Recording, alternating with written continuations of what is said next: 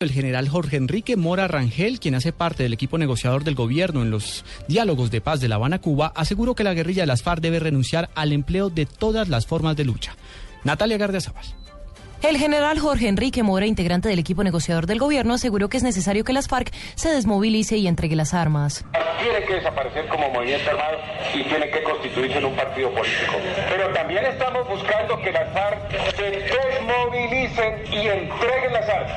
Aquí es muy importante. Las FARC dicen que el término de movilización no hace parte de sus argumentos, pero la desmovilización es una actividad implícita para llegar al fin del conflicto. Entre tanto, el general en retiro, Manuel José Bonet, lanzó duras críticas contra el proceso de paz. El país se ha polarizado muchos aspectos en contra del proceso de paz, por lo que dicen los guerrilleros allá en La Habana.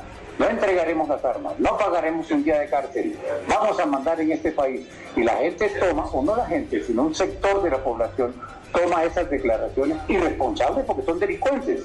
Lo que ellos digan no tiene mucho peso porque son delincuentes. Natalia Gardia, Blue Radio.